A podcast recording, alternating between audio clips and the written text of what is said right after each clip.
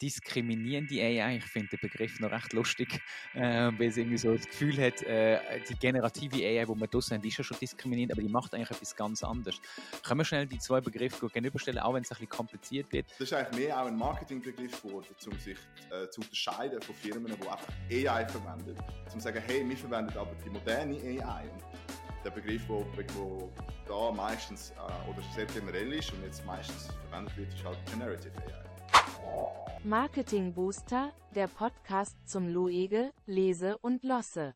Produziert von Beyonder, deiner Agentur für contentgetriebenes Marketing. Heute geht es um künstliche Intelligenz und zwar so richtig, richtig tief. Es ist nicht nur das einfache Wischiwaschi, wo jetzt alle auf LinkedIn und äh, X und äh, TikTok hören, sondern wir haben heute einen richtigen Experten mit im Marketing Booster und der begründet, begründet heute das Ganze mal wissenschaftlich und ich versuche es noch irgendwie verständlich zu machen. Das heißt, es wird inhaltlich recht tief werden und so wie es aussieht, werden wir das nicht nur in einer Folge schaffen, sondern wir werden mehrere machen. Also wir sind jetzt im Teil 1 und ich sage, Grüezi wohl an alle da draußen. Ihr habt es sicher bemerkt, nicht nur bei mir, sondern auch bei anderen, dass AI immer wichtiger wird. Bei mir hat sich das resultiert im Verband Kimpact für künstliche Intelligenz und mit da dabei ist der Dr. Immanuel Schlag von der ETH und er ist am Machine Learning Institut und heute Gast bei mir im Online-Studio. Vielleicht ganz kurz zu ihm zum Vorstellen. Er ist mal einer von diesen Praktikanten bei Google und das ist, glaube ich, nicht ganz so einfach zum Reinkommen, ist heute eben wissenschaftlicher Mitarbeiter, unterrichtet ebenfalls, hat eine eigene Forschung und das aktuelle Paper ist Sprachmodell trainieren und wie man sie auf kleineren Systemen kann laufen lassen weil doch das Ganze doch relativ viel Rechenleistung braucht. Willkommen, Dr. Immanuel Schlag. Ich darf hoffentlich immer noch sagen, oder? Ja, ja danke für die Einladung. Es freut mich, über äh, das Thema zu reden. Du sag doch mal ganz schnell, wer bist du sonst überhaupt? Ich habe dich ein bisschen vorgestellt, aber was machst du, ähm, bevor wir eigentlich ins Thema einsteigen?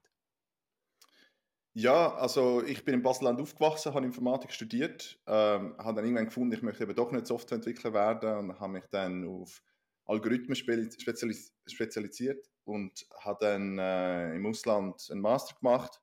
Bin dann aber zurückgekommen auf Lugano und habe dort dann im Institut, im Swiss AI Institute ähm, Swiss AI Lab ITSIA mein PhD gemacht in äh, Machine Learning und künstlicher, künstlicher Intelligenz und habe jetzt meinen Weg zurück in die Deutschschweiz gefunden, an der ETH, wo ich als Postdoc an äh, verschiedenen Forschungsprojekten mitarbeite.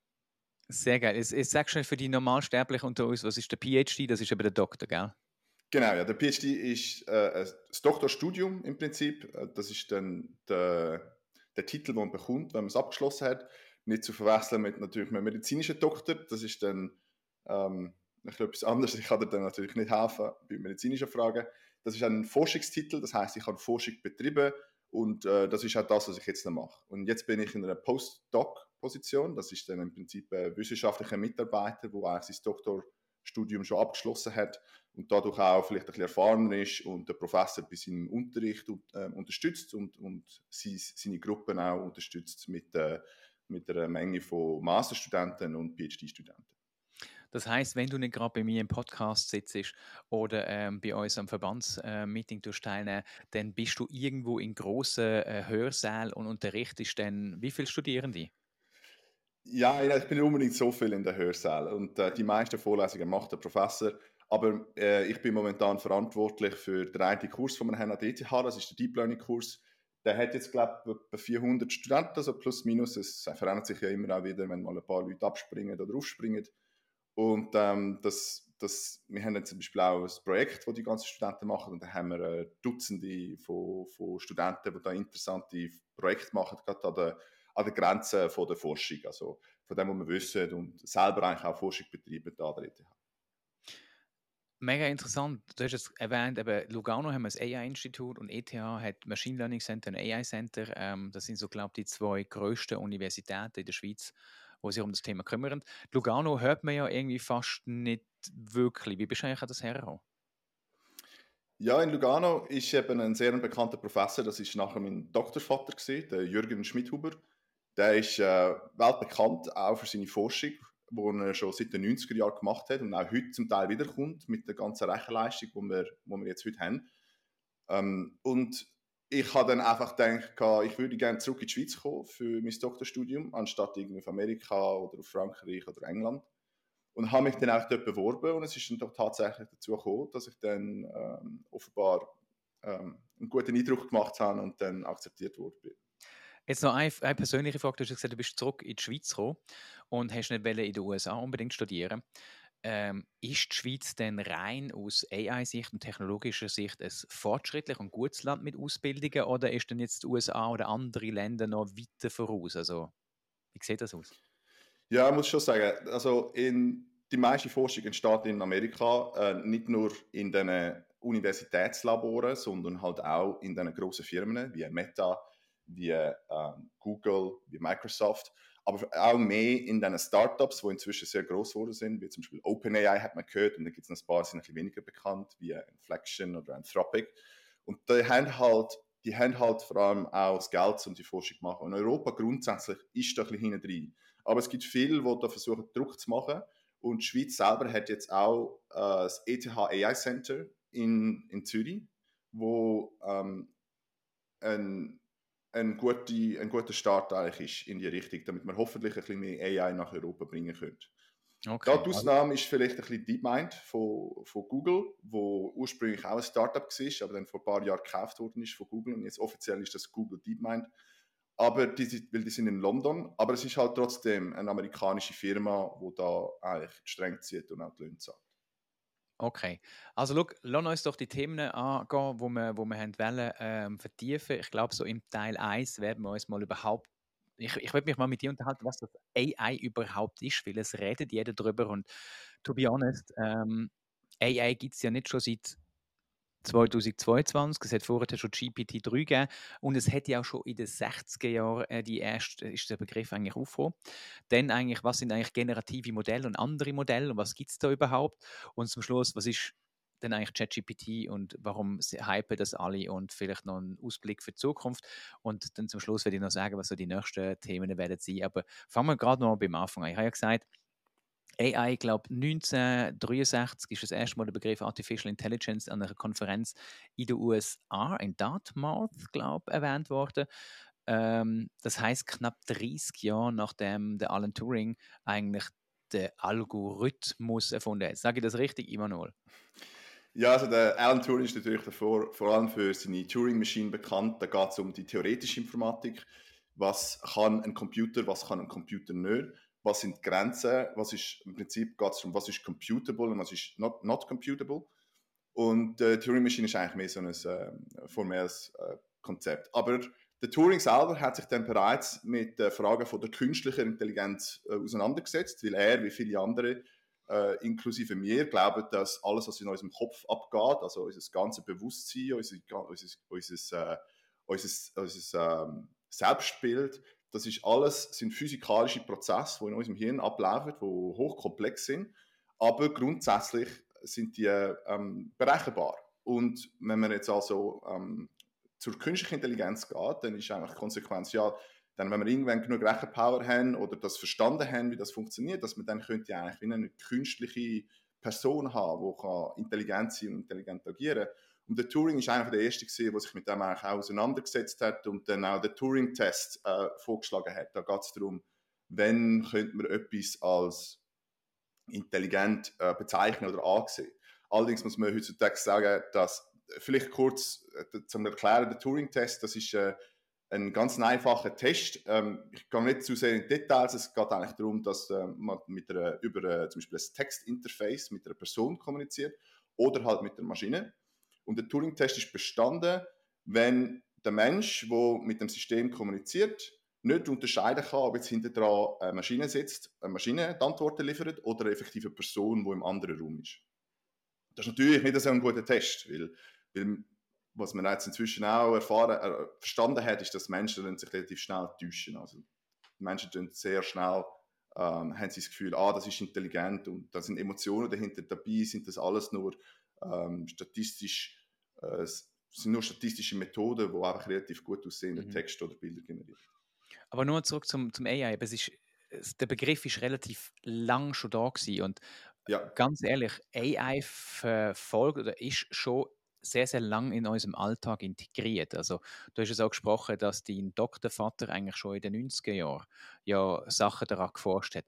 Was sind so, äh, ich sage mal, die ersten Berührungspunkte aus der frühen Internetzeit, wo man eigentlich schon sagen das ist AI? Und dann würde ich gerne überleiten, warum denn jetzt AI so gehypt wird im Letz äh, in den letzten paar Wochen, Monaten oder im letzten Jahr. Aber bleiben wir mal bei dem, was ist eigentlich so etwas, wo im Alltag bei euch schon alltäglich ist, wo man AI nutzt? Ja, eine von der ersten AIs sind ähm, entwickelt worden im Bereich von der Spiel. Zum Beispiel ein Schachcomputer ist eigentlich so die klassische künstliche Intelligenz. Und man hat lange gedacht, dass wenn man einen Schachcomputer hat, der besser ist als der Mensch, dass man dann eigentlich äh, das Ziel erreicht hätte und dass man dann eigentlich künstliche Intelligenz hat, die man effektiv überall könnte einsetzen Und ähm, das ist dann Das hat ja relativ lange gebraucht. Also der Schachcomputer hat ja, glaube ich, ähm, in den 90er Jahren schon den Mensch zum ersten Mal geschlagen, oder ist das erst später gewesen? 1997 hat äh, Gary Kasparov gegen Deep Blue verloren. Deep Blue ist eine Rechenmaschine von IBM, wo die gleichen Algorithmen verwendet, wie man heute auch verwendet für Schachcomputer. Okay, ja. also das heisst, wir haben das schon, schon relativ lange, wir spielen ja auch schon Schach in, in gewissen Situationen online oder irgendetwas, das heißt, wir haben eigentlich da schon AI. Ähm, jetzt, das heißt, wir haben das schon 25, 30 Jahre oder sogar noch länger, wenn wir jetzt in die 60er Jahre schauen. Und jetzt ist ChatGPT OpenAI und hat letztes Jahr irgendwie Boom gemacht und alle schreien und alle schreiben überall drauf, wir haben AI integriert, wir haben AI integriert. Ähm, Immanuel, warum, warum hat es plötzlich den Round oder Hype gegeben? Was hat sich geändert, dass das jetzt plötzlich möglich ist? Ja, es sind zwei Fragen. Vielleicht zur ersten, da könntest du wahrscheinlich besser die Antwort geben, weil das ist halt, wenn, wenn etwas ein bisschen Impact hat, oder? und ein, ein, Begriff plötzlich in Mode kommt oder ein Hype um den Begriff entsteht, dann tun die Marketing-Leute halt gerne den Begriff in ihr Produkt hineinpacken. oder? Dann geht es darum, ah, wir, haben, wir nutzen AI, wir nutzen Machine Learning, Crypto ist auch lange mal ein Thema gewesen, oder Quantum ist auch immer wieder etwas, wo, wo immer mal gerne irgendwie integriert wird. Und ähm, das ist eigentlich etwas, wo unabhängig ist von, von unserer Forschung. Es ist einfach es ist klar noch nicht AI, es sind äh, Motivationen, richtig AI zu gehen oder AGI, Artificial General Intelligence.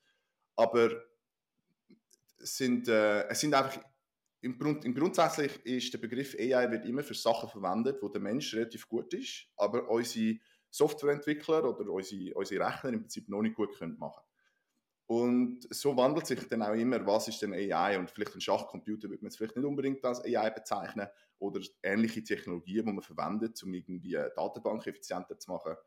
Aber wenn, man, wenn es dann darum geht, dass man halt Text generiert, dann ist das das, das Neueste vom Neuesten und darum ist jetzt das halt als AI bezeichnet. Und dann vielleicht in 15 Jahren ist dann das auch normal und dann ist AI dann vielleicht dann wieder äh, das nächstbeste.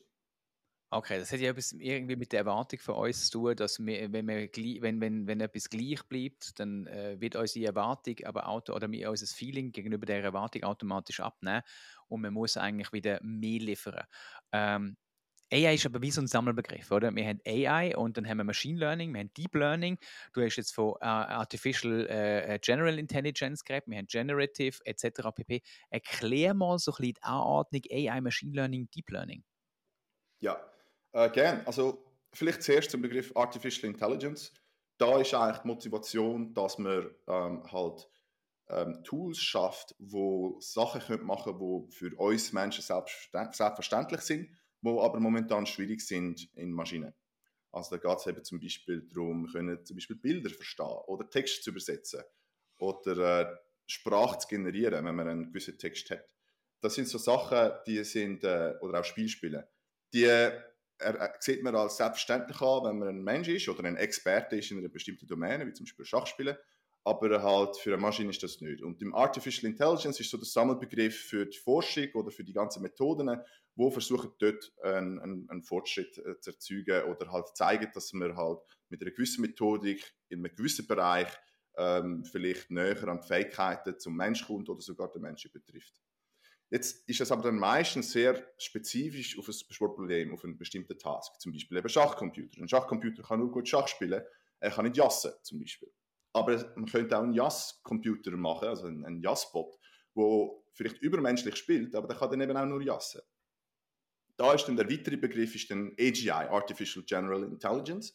Und dort ist, der, ist die Idee dahinter, dass der, der Bot eben nicht nur etwas kann, sondern in allen Bereichen äh, sehr gut spielt. Und das ist eben nicht nur die Bereiche, wo man sich jetzt kann ausdenken kann, sondern das sind auch alle Bereiche, die in Zukunft darauf auf, äh, aufkommen. Also wenn man jetzt äh, morgen ein neues Spiel erfindet, dann sollte die AGI eigentlich innerhalb von kürzester Zeit Superhuman Capabilities oder Human Level Capabilities haben. Dass es dann, ähm, ohne dass es spezifisch für das designt wurde ist.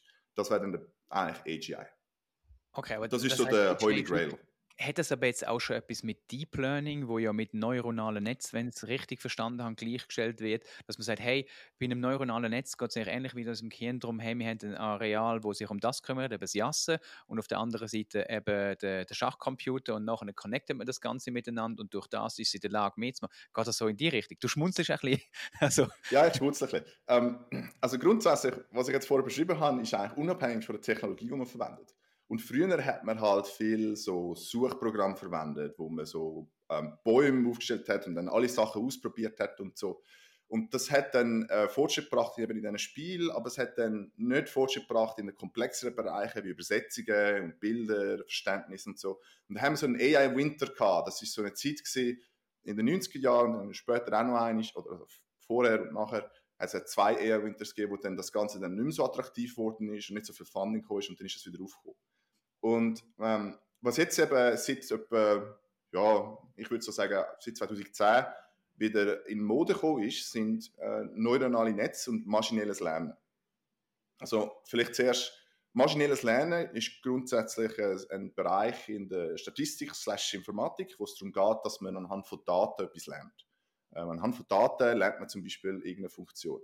Also wenn man jetzt zum Beispiel irgendeinen äh, Graph anschaut, wo man äh, zum Beispiel Wohnungen hat, oder? Mit Quadratmeter auf der einen Achse und dann Preis von dieser Wohnung auf der anderen Achse. Da hat man ganz viele äh, Datenpunkte und jetzt kann man da vielleicht schon von Augen sagen, ja, wenn man da eine Linie durchzieht oder so, dann ähm, hat man ein Modell darüber, wie kommt man von Fläche zu Preis. Und dann könnte man das zum Beispiel auch für Apartments anwenden, wo man äh, Wohnungen anwenden, die man noch nicht gesehen hat, wo man im Trainingsdatensatz nicht gehabt hat. Das Aber ist eine statistische Methode. Da dazu. Also du redest ja. von statistischen Methoden. Ich habe jetzt immer so verstanden, maschinelles Lernen ähm, hat da etwas damit zu tun, dass ich ähm, einem Computer keine Anweisungen muss geben. Also normalerweise programmieren mit if und else. Äh, du hast irgendwann nicht mehr so if und else Programmierungen machen und hast dann gesagt, du musst AI ähm, als Stoßrichtung zum Studieren hat, ist es auch das Gleiche, dass ich sage, okay, Computer, das sind Informationen, lerne aus dem, ich wollte die Programmieranweisungen nicht geben, lerne selber, wie du das kommst. Oder habe ich das falsch verstanden? Ja, das, das ist eigentlich, das geht in die Richtung, oder? Anstatt dass ich jetzt if-else programmiere, ab wie viel Quadratmeter ist welcher Preis, welcher Preis, habe ich einfach einen Datensatz, der ganz viele Beispiele hat. Mit, einem Quadratmeter ist mit dem Preis äh, gelistet, irgendwie auf einer, auf einer Website, auf einer Webseite. Aber dann ist natürlich jetzt auch, äh, das ist dann äh, noisy. Also das kann zum Beispiel, zum Beispiel sein, dass für den gleichen Quadratmeter ist es manchmal ein bisschen mehr und manchmal ein bisschen weniger. Es gibt ja noch andere Faktoren, die wo, wo also wichtig sind. Wenn du noisy sagst, es hat ein Rauschen in den Daten, es hat Ausreißen, die nicht ganz klar sind. Und wenn es weniger Ausreißen hat, dann ist es neues, ein Rauschen, wo man nicht kann, ähm, ein Muster erkennen kann. Ja, oder was auf jeden Fall nicht so offensichtlich ist. Ähm, okay. Das kann jetzt zum Beispiel sein, dass es ein Neubau ist oder nicht. Also wenn, wenn ist die äh, Wohnung zum letzten Mal renoviert worden? Und viel, wenn du die Informationen hast, dann kannst du natürlich auch hinzufügen und dann kannst du versuchen, eine komplexere Funktion zu lernen. Und was okay. du dann machst, ist, du hast, eine, du hast eine Funktion, zum Beispiel, du sagst, das ist irgend so, äh, die einfachste Form wäre einfach eine Linie und dann kannst du die Parameter von dieser Funktion leicht anpassen, damit sich der Fehler minimiert. Und der Fehler ist im Prinzip, wie gut erklärst du die Daten, die du hast. Und wenn du jetzt irgend so eine, eine, eine Linie hast, die von Quadratmeter zu ähm, äh, Preis geht von einer Wohnung, dann gibt es so ein Minimum, wo, wo die Daten möglichst gut erklärt, weil es kann, es kann nicht alle Daten erklären meistens, es zu, zu viel, äh, zu, zu sehr äh, ein Rauschen drin hat oder zu viel Neues. Und der Prozess von dem Optimieren von dieser Funktion, von diesen Parametern, das nennen wir eigentlich das Training oder das ist eigentlich das Lernen. Weil nachher nimmst du nur die Funktion mit dir mit und dann kannst du sagen, hey, ich habe jetzt das auf dem Datensatz trainiert, die Funktion hat jetzt gelernt, ein statistisches äh, Verhältnis zwischen Quadratmeter und Preis. Hi, Ich bin die digitale Assistentin von Chris Bayella. Willst du Content produzieren, der nicht nur gehört, sondern auch gefunden wird? Dann meld dich bei Beyonder, deiner Agentur für contentgetriebenes Marketing. Werbung Ende. Also nichts anderes eigentlich, wie wir das als Menschen jetzt eigentlich auch in der Schule machen. Oder weißt, wenn du ja so Sachen machst, du schaust die Daten das erste Mal an und denkst so, warum ist das? Nachher gehst du Deep Dive machen und siehst, aha, schau mal, die Wohnung ist renoviert worden, das ist eine Information, ein Kontext, wo ich nicht habe. Und nachher tust du das eigentlich machen. Also bei, bei einer AI ist wie so, ein Baby, wo zuerst mal muss lernen laufen, wo muss zuerst mal lernen reden und so weiter. Es geht, geht ein bisschen in die Richtung, oder? Es geht absolut in die Richtung. Ähm, zuerst es gibt äh, bei Menschen ist eben noch speziell, weil die Menschen haben eben die Fähigkeit, selber Hypothesen auf, aufzustellen und ähm, Sachen zu verbalisieren. Also die können dann zum Beispiel sagen, ah, ich denke, mit so viel Quadratmetern muss mindestens so ein Preis sein, oder? Und ähm, dann kann er sich Daten anschauen und dann tut sich der, der Belief tut sich, ist dann entweder justified oder, oder halt nicht not justified. Also der, der Glaube, dass die Regel stimmt, kann man dann überprüfen und entsprechend nachher anpassen. Es gibt aber oft auch Situationen, also Maschinen sind im Moment nicht in der Lage, eigene Hypothesen aufzustellen. Ja, nicht, auf jeden Fall nicht so, wie wir Menschen das machen. Ähm, wir sind extrem gut in so Hypothesen aufstellen. Wir, wir sehen etwas und können dann uns im Gedanken eigentlich wie einen Satz sagen, warum ist jetzt das so, wie es ist. Und wenn äh, aus der Cognitive Science, aus, aus der Forschung von wie Menschen lernen und wie, wie Menschen denken, äh, wissen wir, dass das ist ein Lernprozess, der sehr effizient ist und das macht uns Menschen aus. Das haben andere Tiere nicht, wie zum Beispiel äh, Tauben und so und Primaten haben das, zum, äh, haben das weniger. Aber es gibt auch einen anderen Lernprozess und der kommt meistens dann, wenn wir eben nicht können, das verbalisieren. Und das ist oft auch verbunden mit äh, so halt äh, mechanischen Sachen, wie zum Beispiel Velofahren. Du kannst jetzt ähm, vielleicht sagen, du kannst Velo fahren, weil du ganz viel mal probiert hast, aber es ist nicht so, dass du das studiert hast und vor dem Velo gesessen bist und überlegt hast, ja, jetzt muss ich den Fuß bewegen und jetzt den Fuß bewegen. Und dass du dann also einen Aha-Moment gehabt hast und dann gerade hast können Velo fahren, oder? Ähm, es kann auch gut sein, dass du vielleicht sehr gut kannst Velo fahren, aber du kannst es nicht wirklich verbalisieren, damit nachher jemand anders auch so gut Velo fahren kann. Das ist so ein subconscious oder unconscious Prozess, also ein unbewusster Prozess, wo du gelernt hast. Und das ist dann viel näher an dem, was zum Beispiel die Maschine, äh, die die ähm, Deep Learning Sachen machen, wo's, äh, wo, wo eben die, die Mappings lernen, wie zum Beispiel von Quadratmeter zu Preis, aber halt dann auf viel komplexere Moment, immer noch, wir sind, jetzt, wir sind jetzt von Machine Learning jetzt im Thema Deep Learning äh, gesprungen. Vielleicht ja, das müssen wir noch erklären. Ja, genau. Vielleicht, wenn wir da schnell erklären oder einhängen, du schnell sagen, wo, wo ist jetzt da der Unterschied? Bei Machine Learning haben wir gemerkt, okay, Daten ausreißen und so. Ich erkenne Muster und ich, ich verstehe es und ich kann es neu bilden. Was ist jetzt Deep Learning? Ja, Machine Learning ist eigentlich der Überbegriff für halt alle die verschiedenen Methoden, die aus Daten lernen, wo äh, dann zum Beispiel eine Funktion definieren und dann Parameter lernen. Im Deep Learning ist eine Subgruppe von dem, wo sich vor allem halt ums Optimieren von neuronalen Netzen äh, fokussiert. Also anstatt dass man da irgendeine Funktion nimmt, nimmt man ein neuronales Netz und tut das dann optimieren und das neuronale Netz hat als Input etwas und als Output etwas anderes, zum Beispiel Bild zu Text oder Text zu Text. Erklär nochmal, was ist ein neuronales Netz? Ja, ähm, also wenn ich ganz präzise will ist es eigentlich ein künstliches neuronales Netz und das ist halt davon, weil die, die neuronalen Netze es sind konzeptionell eigentlich schon entwickelt worden, schon 90er Jahre oder, oder vorher. Ähm, das ist ähm, das ist schon ganz früh entwickelt worden und das ist inspiriert dadurch, wie äh, unser Hirn funktioniert, mit dem, was man damals gewusst hat über die Neuronen. Und das ist so eine abstrakte, vereinfachte äh, Repräsentation von den Neuronen, wo man gemerkt hat, ah, das funktioniert auch mathematisch, damit man das optimieren könnte. Allerdings muss man heute zugeben, der Name ist geblieben, aber wir wissen heute viel mehr über Neuronen. Wir haben äh, viel präzisere und genauere Tools, um, um unser Hirn zu studieren. Und heutzutage wissen wir, dass die neuronalen Netze in unseren, unseren künstlichen neuronalen Netz haben sehr, sehr wenig gemeinsam mit den biologischen neuronalen Netzen. Und müssen jetzt die neuronalen Netze, die künstlichen, die wir haben, sich mehr in Richtung die vom, oder entwickeln die sich gerade mehr in Richtung vom Menschlichen? Oder sagt man, man bleibt bei dem bestehenden System, wo man gemerkt hat, hey, das ist zwar nicht das, was wir uns erwartet, aber wir, äh, es funktioniert. Ja, es ist eigentlich erst das Zweite. Also Im Gegenteil, die künstlichen neuronalen Netze, die wir heute verwenden, die haben gewisse Komponenten, die nicht plausibel sind im, für unsere Wetware, für unsere biologischen neuronalen Netze in unserem Kopf. Okay. Das hat damit zu tun, dass man halt im synthetischen Bereich im, im, im oder äh, im, im Computer gewisse Freiheiten haben, wo vielleicht Biologie, die Evolution nicht hat. Und momentan ist es, äh, es ist eine Forschungsrichtung, wo die Leute sich darum kümmern, oder die Leute sich fragen, wie können wir unsere, neuronalen, unsere künstlichen neuronalen Netze anpassen, damit sie mhm. gleich performant sind, aber mehr aussehen wie biologische neuronale Netze. Und grundsätzlich haben wir das noch nicht herausgefunden. Also wenn du ein künstliches neuronales Netz mehr machst wie ein biologisches, dann geht deine Performance ein bisschen flöten. Okay, meine Performance war auch also boom. Es war jetzt sehr theoretisch und sehr deep dive gewesen und ich würde jetzt gerne versuchen, ein bisschen den praktischen Teil überzuleiten. Ähm, wo wir, wo wir ein bisschen mehr das greifbar machen, was wir jetzt alle kennen. Also die Rede ist von ChatGPT oder einem generativen ähm, Modell. Vielleicht, wir, wir haben es in der Vorbesprechung kurz angetönt, es gibt ja diskriminierende AI. Ich finde den Begriff noch recht lustig, äh, weil es ja. irgendwie so das Gefühl hat, äh, die generative AI, die wir draussen haben, die ist ja schon diskriminierend, aber die macht eigentlich etwas ganz anderes. Können wir schnell die zwei Begriffe gegenüberstellen, auch wenn es ein bisschen kompliziert wird? Für mein Verständnis, äh, ich versuche es einfach zu machen, du tust das entweder bestätigen oder äh, negieren.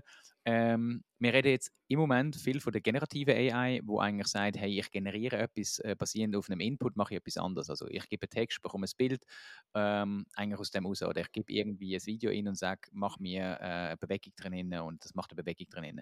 Und der diskriminierende oder discriminative AI sagt, ich gebe einen Input und nachher gibt es mir der Computer die Antwort eigentlich drauf. Also ich fotografiere eine Pflanze zum Beispiel, die man kennt, äh, und nachher sagt hey, das ist die Pflanze. Oder ich mache irgendwie nicht mehr ein Vogelgeräusch auf und nachher sagt es das ist der Vogel.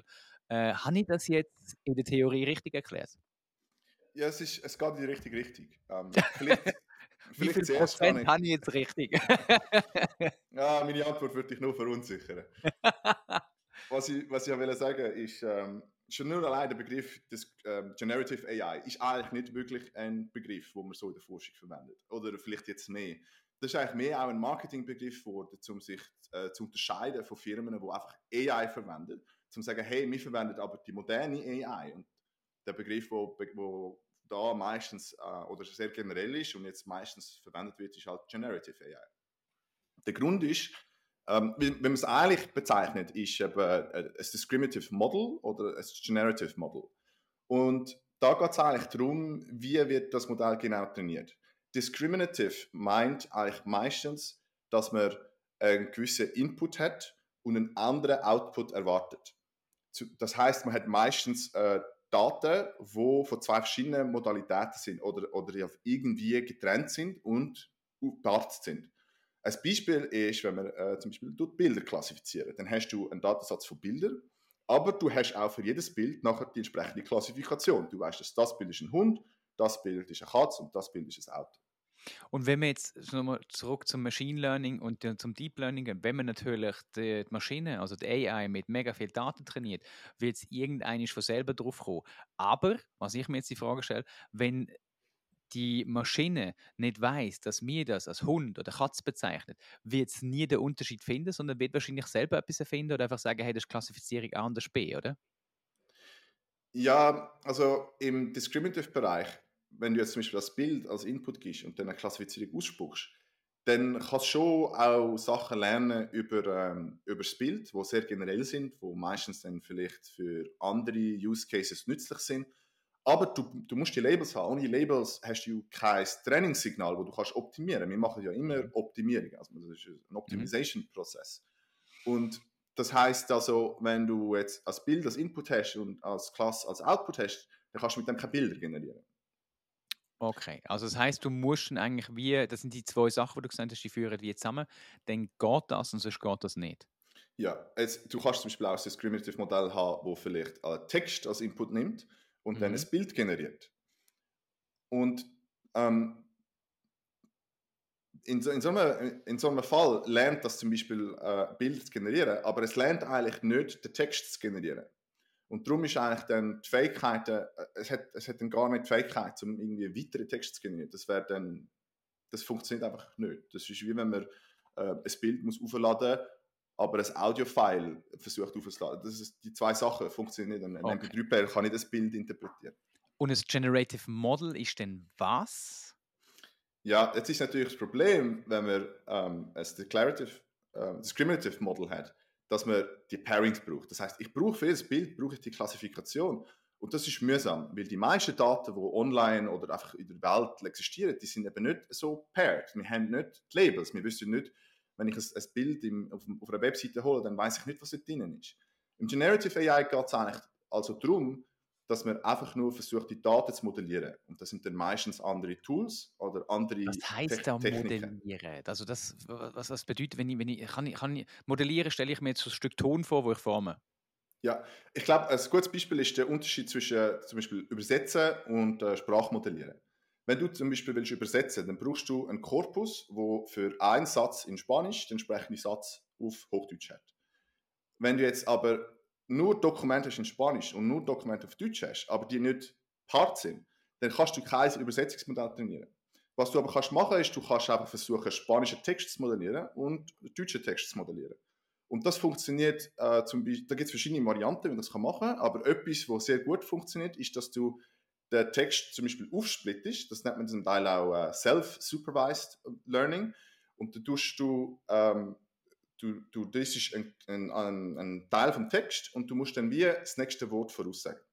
Also du versuchst dann die Wahrscheinlichkeit von dem Text, den du siehst, zu maximieren und Text, den du nicht siehst, wird dann minimiert.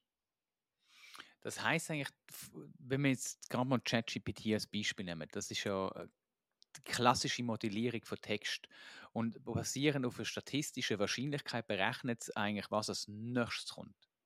Genau. Äh, das ist ja so trainiert worden, dass du gibst dem Sprachmodell ein Stückchen Text, wo du irgendwo rausgenommen hast, aus einem Buch oder aus dem Internet, von einem Blogpost oder wo auch immer.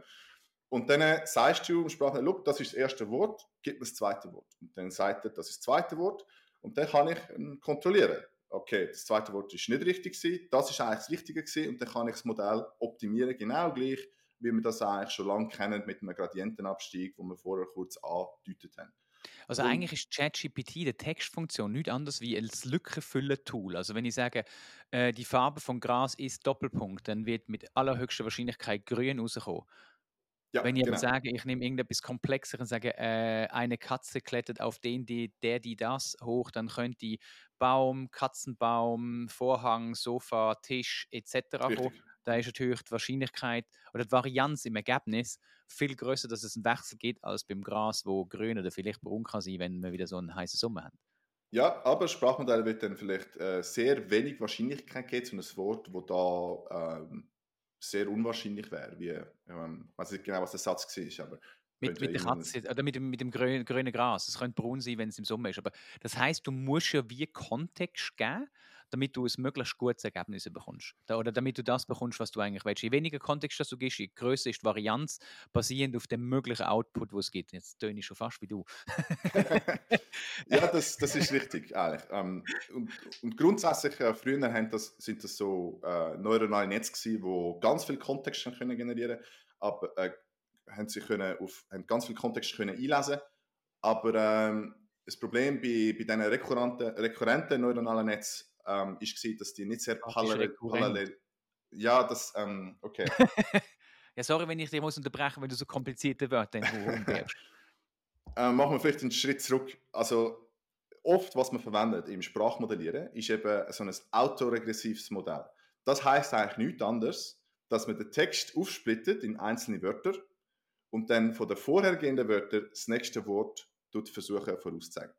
Und das ist dann mein Trainingssignal. Ich versuche eigentlich nur, das, erste das nächste Wort vorauszuzeigen, im Kontext, den ich bisher gesehen habe. Und dann kriege ich das als, dann kriege ich das richtige Wort wieder als Input und dann tue ich wieder das nächste Wort voraussagen. Und das machst du einfach für all deinen Text, den du hast.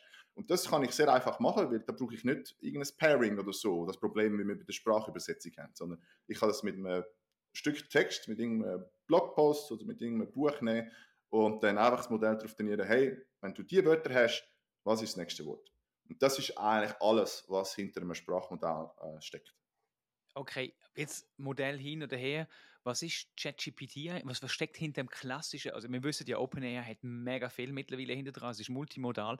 Aber welches Modell steckt eigentlich hinter dem Klassiker, wo wahrscheinlich die meisten nutzen, ChatGPT 3.5? Ja, also, was wir eben vor ein paar Jahren herausgefunden haben in der Forschung, ist, dass, dass wir, ähm, wenn man ein, so ein Modell, das das nächste Wort voraussagt, äh, verwendet, wo wirklich die, die Rechenkapazitäten nutzt, die wir heutzutage haben in so spezialisierten Hardware, wie zum Beispiel Grafikkarten oder auch, was wir heutzutage so Accelerators oder AI Accelerators nennen. Die sind meistens sehr parallel, also die können ganz viele Operationen gleichzeitig ausführen. Wenn wir jetzt also ein Modell verwenden, das sehr gut skaliert mit, dem, mit, dieser, Paral mit dieser Parallelität, dann ähm, kann man riesige Sprachmodelle trainieren auf riesige Mengen von Daten. Und was dann äh, so ein bisschen von OpenAI, das, äh, wo OpenAI angeführt hat, ist die Idee gewesen, dass wir einfach größere Modelle auf mehr Daten trainieren weil wenn sie größer sind, können sie auch komplexere Funktionen lernen.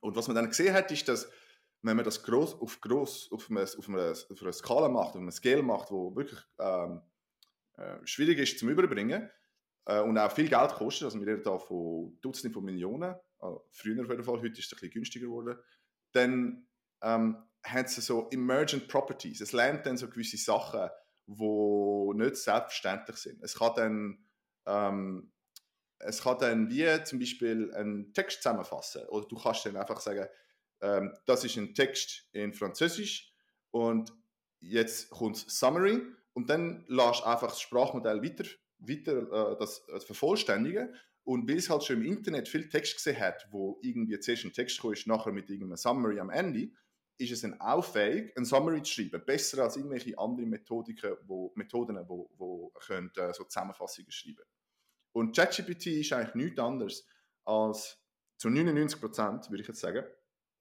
ist eigentlich nichts anderes als einfach ein Sprachmodell, das sehr groß ist und auf sehr viel Daten trainiert ist, so dass dann nachher die, die Emergent Properties kommen.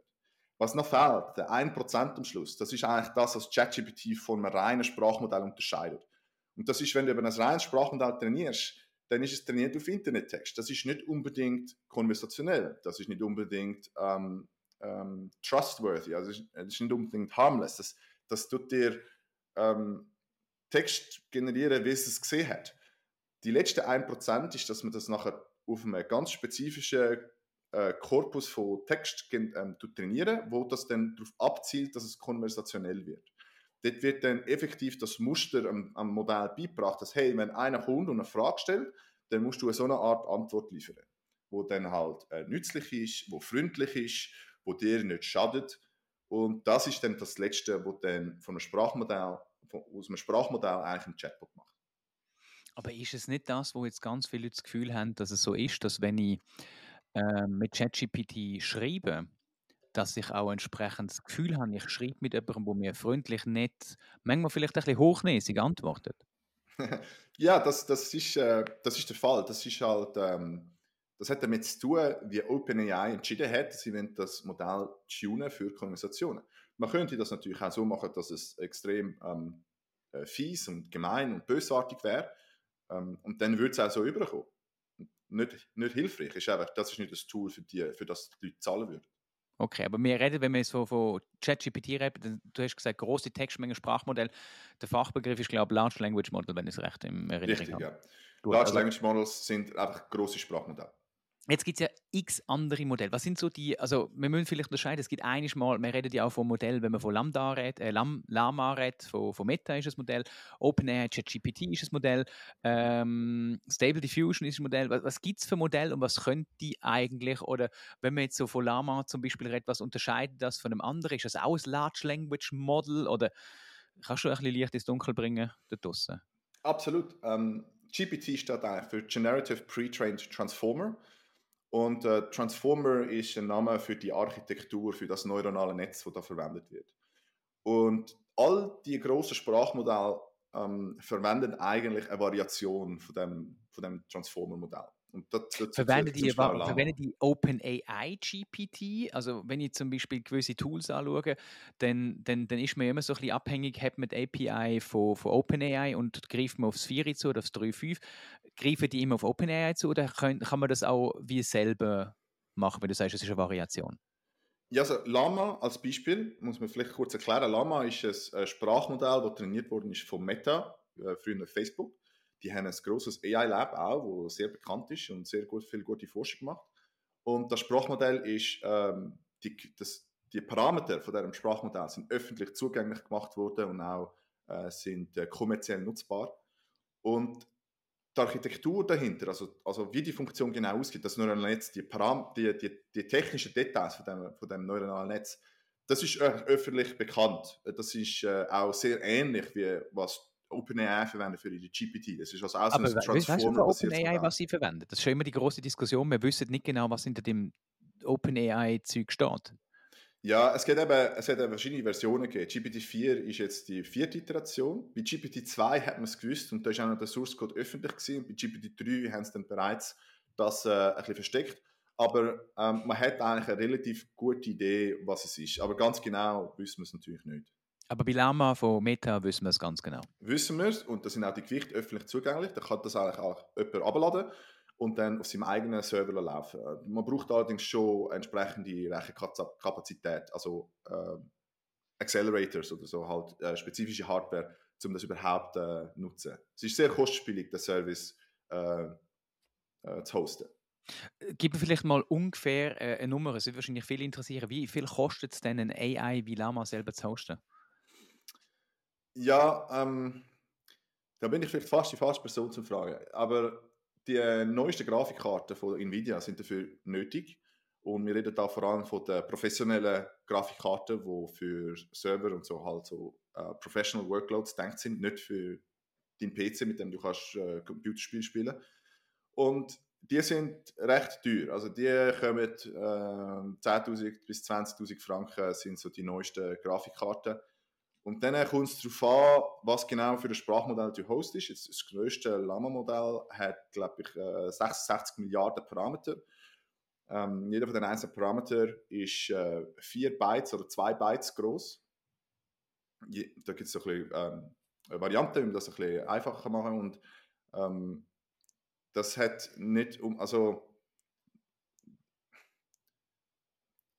man braucht einfach die Hardware, wenn man das selber hosten will. Man kann natürlich auch zu einem Anbieter gehen, wo, wo so Server zur Verfügung stellt dann muss man einfach die Miete zahlen und das ist dann je nach Anbieter. Ja, aber wenn du jetzt sagst, 10.000 bis 20.000 Stutz für eine Grafikkarte, rundherum kostet es wahrscheinlich auch nochmal 10.000 Stutz mindestens, wenn nicht sogar 30.000, da bist du irgendwie bei 40.000, 50.000 und das bekommst du jetzt nicht einfach bei äh, deinem Hoster der Wahl, ähm, wo wir sonst in der Schweiz kennen. Also das Managed Hosting wird dann nicht mehr funktionieren. Aber können wir das mal so abschließen, so ein eigenes AI zu hosten ist nicht ganz so simpel und so einfach. Und ja. ähm, wir sind bei den bei Large Language Models von ChatGPT. Ähm, und andere Modelle. Was, was, was gibt es noch für andere Modelle? Vielleicht ist weniger Lama, wo jetzt von Meta ist, ähm, wo man kann einsetzen oder ein oder so, wo auch ein Anbieter ist, sondern grundsätzliche Modell, wo einem Large Language Model äh, entsprechen. Du hast vorhin angesprochen, es gibt Diffusion Modell und wir haben vielleicht den Begriff Stable Diffusion schon gehört. Das ist ein Anbieter, ähm, ähm, respektive DALI setzt Stable Diffusion ein, wenn es mir recht ist. Was, was ist das und was gibt es sonst noch, wo erwähnenswert und wichtig zu wissen wäre? Ja, ähm, es ist ein, äh, fast gleichzeitig mit einem großen Sprachmodell ist ein großer Fortschritt erreicht worden in der Bildergenerierung. Und das sind so genannte Diffusion Models. Die sind sehr anders, die sind ganz anders als die Sprachmodelle. Die sind dann auch halt zugeschnitten zum äh, Bilder generieren. Darum ist auch die Architektur von dem neuronalen Netzwerk ein bisschen anders. Und die sind dann auch auf einem Datensatz trainiert worden, wo Bilder beinhaltet. Und da gibt es jetzt äh, äh verschiedene Modelle, das ist nicht unbedingt mein Forschungsschwerpunkt, aber äh, Stable Diffusion ist da sehr bekannt und da gibt es auch DALI von OpenAI und äh, von Google gibt es auch ein, ein Pali, glaube was heißt. Die werden dann darauf trainiert, Bilder zu generieren, aber gleichzeitig können sie sie auch noch ähm, einen Text hinzufügen, wo das Bild beschreibt. Also es ist eigentlich so ein Mix zwischen Generative, äh, zwischen einem Generative Model und einem Discriminative Model.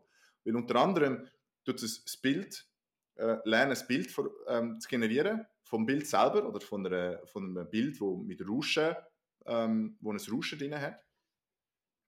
Aber gleichzeitig hast du auch noch einen Text zusätzlich als Input, damit mhm. du nachher die Bildgenerierung eben auch steuern kannst. Weil wenn du das eben nicht, wenn du keinen Text hast und nur Bildgenerierung trainierst, dann kannst du einfach sagen, generiere mir ein neues Bild und dann generiert einfach irgendein Bild. Und das ist halt nicht so nützlich. Darum haben die Leute angefangen, ähm, zu diesen Bildern noch irgendwelche Captions hinzufügen, irgendwelche Untertitel, wo man ja auch sehr viel hat im Internet. Und dann ähm, versucht, mit einem Sprachmodell die Untertitel zu interpretieren. Und dann wird das wie als zusätzlicher Input zu dem Diffusion-Modell geben, damit man dann das auch ein bisschen kontrollieren kann, was es dann effektiv generiert. Ist es Zufall, dass das gleichzeitig eigentlich so Aufschwung ähm, bekommen hat oder steckt da irgendetwas hinter? Weiß man da etwas? Ja, also es ist ein bisschen Zufall, dass jetzt zum Beispiel Diffusion Models gross rausgekommen sind. Man hat früher andere generative Modelle gehabt, ähm, für Bilder. Ganz äh, Generative Adversarial Networks ist da lang ein beliebter Kandidat gewesen, wo aber halt ein bisschen andere ähm, Probleme hat. Und Diffusion Models ist ein bisschen plötzlich gekommen, ähm, wo ganz ähm, komplett hinter sich gelassen hat. Und Darum ist es schon ein bisschen überraschend, dass es gerade gleichzeitig passiert ist. Aber man darf natürlich nicht vergessen, ein wichtiger Faktor das von diesen, von diesen äh, Methoden ist, dass sie auf ganz viel Rechenkapazität können trainieren und auf ganz viele Daten können trainieren Und das ist halt etwas, das ist manchmal ein bisschen schwierig zu überbringen. Wir haben ein exponentielles Wachstum, was unsere Rechenkapazität angeht. Und es wird auch exponentiell günstiger, wenn man es abrechnet mhm. auf äh, so und so viele Operationen pro Sekunde. Und das ist eigentlich quasi der, der, äh, der Driving Force. Das ist eigentlich der Hauptgrund, warum unsere AI-Technologie heute so gut ist. Weil sie ist gar nicht so anders wie die Forschung vor 20, vielleicht sogar 30 Jahren. Sie haben einfach nicht die gleiche Rechtskapazität Kapazität gehabt, um ähm, die Sachen zu lernen, die wir jetzt eigentlich relativ einfach gelernt haben, einfach nur, weil wir das versucht haben, aufzuskalieren. Da wären wir gerade schon beim, beim Schluss vom, vom ersten Teil. Ähm, was können wir in Zukunft eigentlich erwarten, wenn es um AI geht? Ja, richtig ist sicher das, was jetzt auch mit, ähm, mit dem letzten OpenAI GPT-Update ist, gekommen. Das ist die Multimodalität, äh, das, das, das Sprachmodell oder der, der Chatbot, müssen wir jetzt eigentlich schon fast sagen. Das ist ja ursprünglich nicht so ein beliebter Begriff in der Forschung aber dass der Chatbot eben nicht nur Text versteht, sondern halt auch Bilder versteht. Dass er kann, ähm, klassische Werkzeuge verwenden, wie zum Beispiel irgendeine Suchmaschine. Oder kann selber Code ausführen. Oder kann zum Beispiel auf, Internet, auf Webseiten zugreifen, um die neuesten Informationen, um die neuesten News zu holen.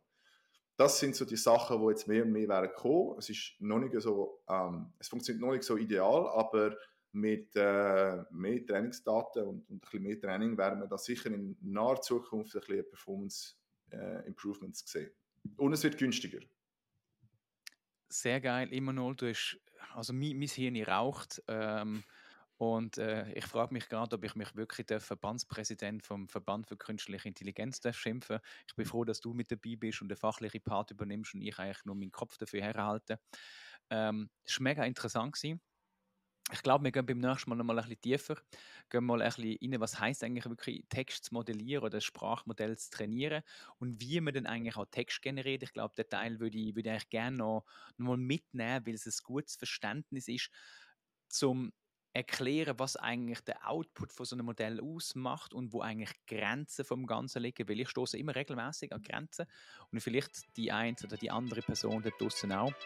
Und äh, ja, lasst uns doch ein Like da, lasst uns eine Bewertung da, schreibt mir, wenn ihr noch irgendwelche Fragen an den Herrn Dr. Äh, quasi AI Machine Learning habt, dann werde ich die mit Ihnen nehmen. Ich danke dir, dass du da bist und freue mich auf die nächste Folge. Danke vielmals, dass du mich hast und äh, ich freue mich auch aufs nächste Mal. Das war der. So, endlich wieder eine echte Stimme. Marketing Booster kann sich nicht mehr mehr leisten. Hilf ihm Chris und seinem Team und empfehle den Podcast weiter. Und schreib endlich eine Bewertung, weil dann gibt es wieder mehr Realität, so wie mich.